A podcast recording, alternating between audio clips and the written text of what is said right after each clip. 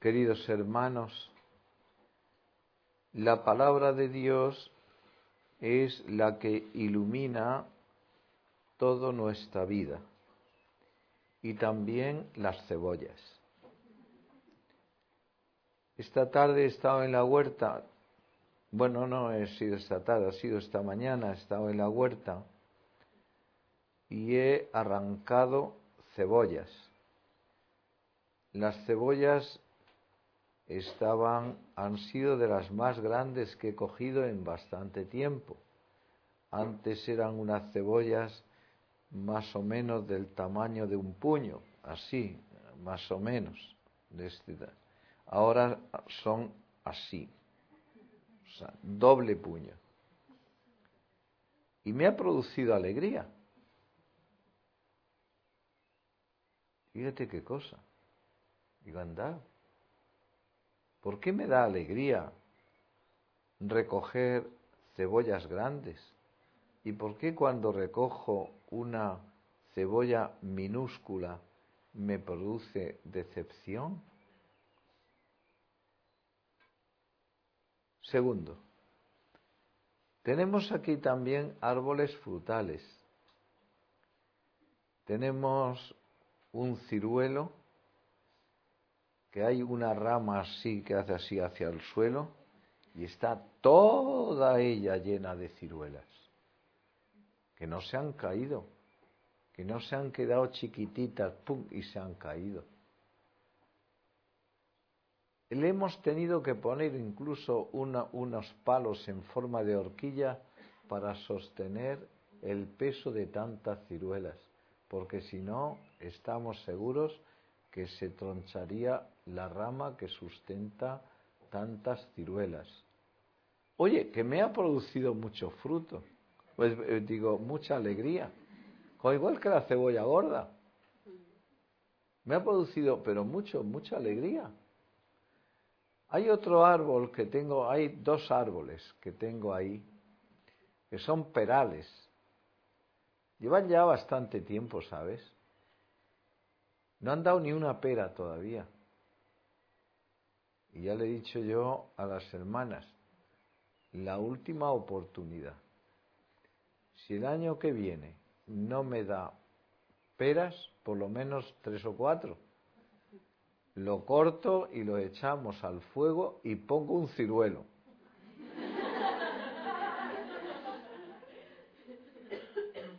Claro, es que no da fruto. Y de entonces uno dice, qué predicación más rara está teniendo el señor cura. Y la están viendo por internet desde tantos sitios para hablar de cebollas y de ciruelas y de, y de perales infecundos. Es que yo me figuro al Señor la alegría que le da el recibir un alma cargada de frutos. Y qué decepción, como cuando le dijo a uno de los apóstoles pasando cerca de una higuera, mira y coge unos cuantos higos para poder comer.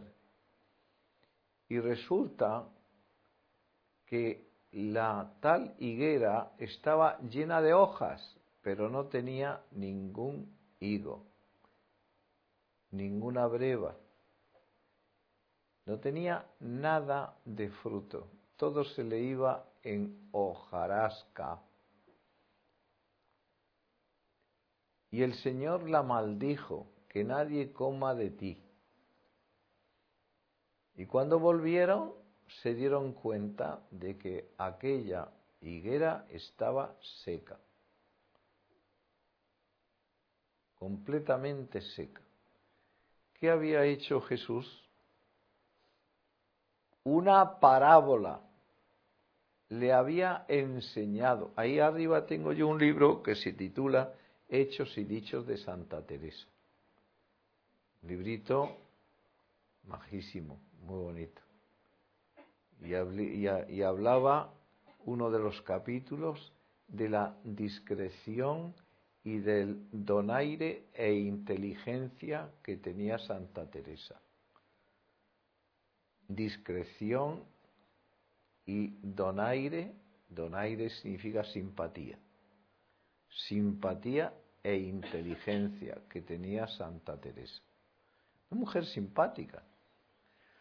Yo me figuro también cuando pienso en esto, enseguida pienso en la hermana Claire, en Valeria, en estas chicas nuestras que murieron en el terremoto del 16 de abril de 2016.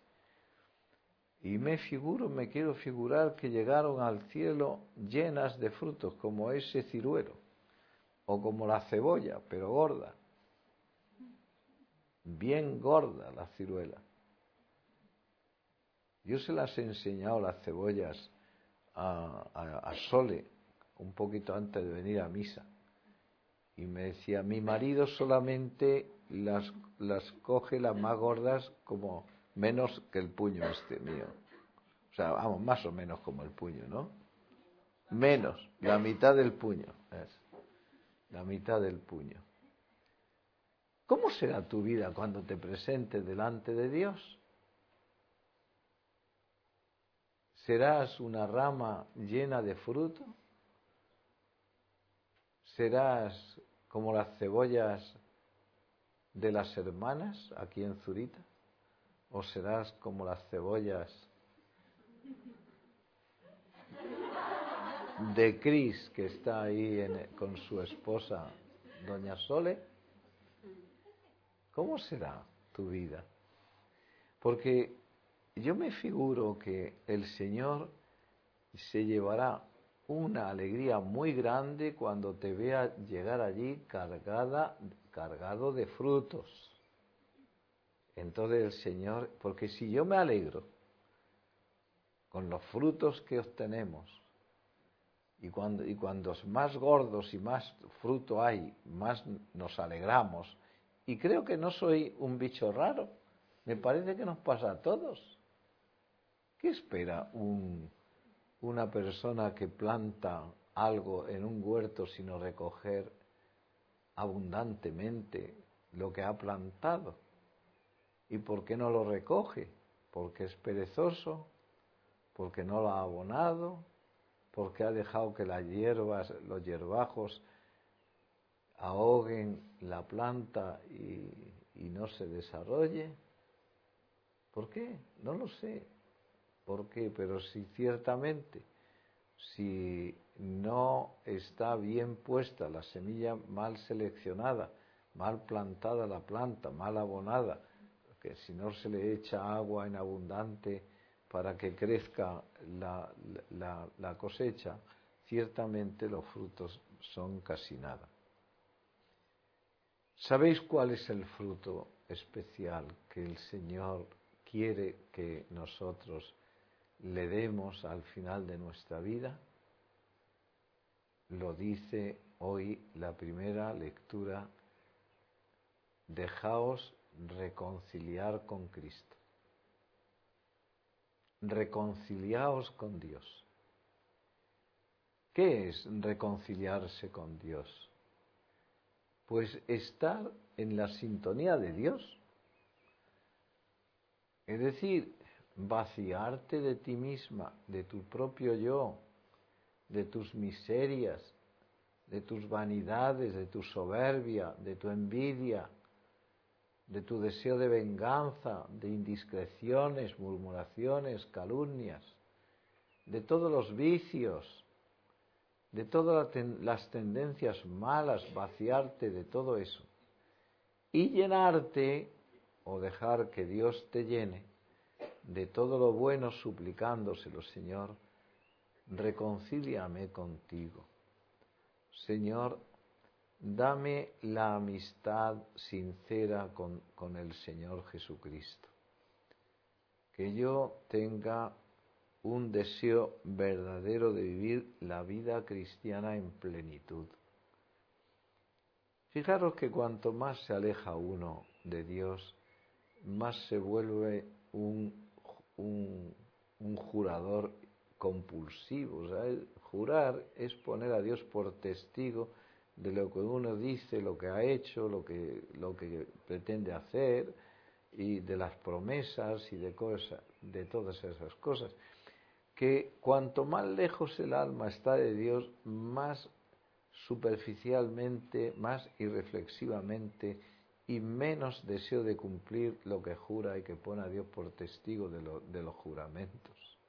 Por eso el Señor nos dice, mira, no empecéis a jurar, no hagáis ningún juramento, sino con sinceridad de corazón lo que es sí, decir sí, a lo que es no, decir no. ¿Y qué es lo que yo tengo que decir sí y a qué tengo que decir no? Sí a la voluntad de Dios, sí lo que Dios quiere. ¿Qué quiere Dios? Para que tú tengas frutos abundantes, que cumplan los mandamientos. ¿Cuáles? Todos, hombre, todos. Es que este me cuesta mucho, pues ese también es que soy un mentiroso compulsivo, pues pídele a Dios, suplícale a Dios y, trata de, quitar completamente todo eso. Y para fortalecer tu alma, confiésate en cuanto, en cuanto eh, eh, eh, salga de tu boca la primera mentira. Y entonces verás cómo poco a poco te vas, te vas corrigiendo de aquello de aquel defecto grave que tenías. Los frutos que Dios espera son frutos de reconciliación con Él, de que consideres a Dios como es, un Padre bueno que cuida de ti, que te ama y que te protege. Y entonces tienes que llamarle en tu ayuda y tienes que hacer lo que Él quiere, porque lo que quiere Él de ti es lo mejor para ti.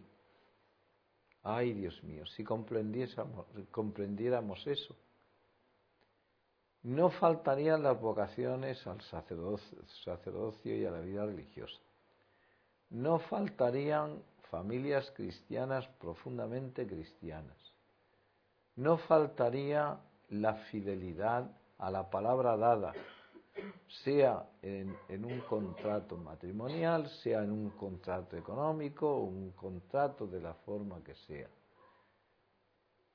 Los hombres podíamos vivir mucho más tranquilos y fiándonos unos de otros, no poniendo cerraduras y cerraduras y más cerraduras en nuestras, en nuestras puertas, porque si todo el mundo quisiera cumplir la voluntad de Dios, los, los, no habría no haría falta poner cerraduras en las casas y las chicas podían ir tranquilamente por la calle y los niños también. Y esto que digo vale para todos, para los obispos, sacerdotes, diáconos y para los, los laicos todos. Y valen para los que están aquí, los que están allá, los que están cerca y lejos, los que están enfermos y sanos. Lo que pasa que, desgraciadamente, no nos reconciliamos con Dios. Queremos que Dios nos dé bendiciones a nuestros desarreglos morales y no queremos dejar nuestros desarreglos morales para reconciliarnos con Dios. Ese es el gran fallo, ese es el, gran problema que tiene hoy el mundo cristiano. Que nos encontramos gente que dan vueltas y vueltas y revueltas a ver si encuentro un cura que me da bendiciones a mis desarreglos morales, sea dentro del matrimonio, sea fuera del matrimonio, sea yo joven o viejo o rico o pobre, lo que, lo que yo necesito es a ver si encuentro un cura que me diga, sí, hijo mío, no te preocupes, eh, haces bien en eso. ¿Y qué es eso de lo que, que está haciendo ese muchacho o esa muchacha? Pues todo lo contrario de lo que dicen los diez mandamientos.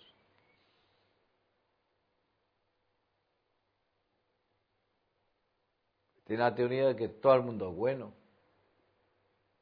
y que por lo tanto no hay pecado y que no ofendemos a nadie. Hombre, ¿cómo voy a ofender yo a Dios? Está, es imposible que yo ofenda a Dios. ¿Ves? Y ya te, tiene su teoría que es no, no está fundamentado en los hechos y dichos de Jesús, que es el que nos enseña todo lo que ha oído a su Padre Dios y entonces nos elaboramos nuestra propia ideología según nuestros desarreglos morales y luego vamos dando vueltas y revueltas por el mundo para encontrar a ver si alguien tranquiliza mi conciencia diciéndome, hijo mío, no pasa nada, todo va bien, estás en lo cierto. ¿Comprendéis, hijos? No ese es el camino. El camino es la cebolla. El camino es la ciruela. El camino no es el peral infecundo, la higuera que no tiene nada más que hojas. Ese no es camino. Entonces ahí, bueno, dice uno, entonces ¿qué hago yo? Pues yo, qué sé, tu, tu, vida es tuya, no es mía. Tú verás lo que tienes que hacer. Habla con el Señor, habla ¿Y, cómo puedo hablar eh, con, Dios? En tu conciencia, donde se, dilucida lo que está bien y lo que está mal, ahí.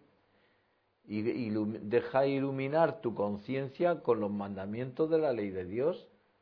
Y entonces, aunque alguno te cueste o, o no lo entiendas del todo, acéptalo, es Dios quien te lo dice. Porque muchas veces no, no lo comprendes porque no lo aceptas. Si lo aceptaras, lo comprenderías mejor y verías la armonía en la que se vive cuando uno vive bajo los mandatos de Dios, bajo los mandamientos de Dios nuestro Señor. Pues le pedimos al Señor que nos, que nos conceda el gran fruto, fruto de la reconciliación con Dios.